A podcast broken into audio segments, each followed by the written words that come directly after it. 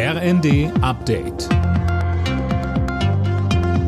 Stündlich neu. Auf den Punkt informiert. Ich bin Johannes Schmidt. Bis 2030 mindestens 15 Millionen E-Autos auf deutschen Straßen. An diesem Ziel wollen Bundesregierung und Autobranche weiter festhalten. Und das, obwohl es bei der Umsetzung noch viele Fragezeichen gibt. Das wurde beim Mobilitätsgipfel im Kanzleramt deutlich, über den Manuel Anhut berichtet. Kanzler Scholz hatte Vertreter aus Politik, Wissenschaft und Autoindustrie empfangen, um über die schleppende Verkehrswende zu beraten.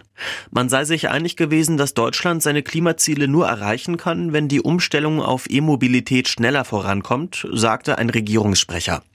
Dazu braucht es unter anderem deutlich mehr Ladesäulen. Ein Masterplan für das Ladenetz soll Tempo in den Ausbau bringen. Gemeinsam mit den Krankenkassen hat Gesundheitsminister Lauterbach eine kurzfristige Lösung für den Engpass bei Kindermedikamenten. Die Festbeträge für Medikamente werden für drei Monate ausgesetzt. Das soll die Pharmafirmen dazu animieren, mehr zu produzieren. Überraschungsbesuch in der Ostukraine. Außenministerin Baerbock hat die Stadt Kharkiv besucht. Dabei sagte sie weitere Unterstützung auch mit Waffenlieferungen zu. Ob Deutschland künftig auch Leopard-Kampfpanzer liefert, wie von vielen gefordert, ließ die Ministerin offen. Zur Lage vor Ort sagte Baerbock. Kharkiv, eine Stadt, belagert, zerschossen, befreit, spiegelt die ganze Furchtbarkeit dieses brutalen russischen Angriffskrieges wider, aber eben auch den ganzen Mut, die Widerstandsfähigkeit und damit die Hoffnung für die Ukraine auf ein Leben in Frieden.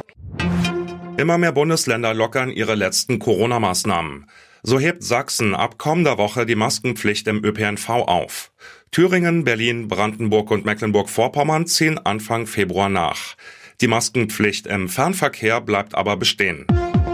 Alle Nachrichten auf rnd.de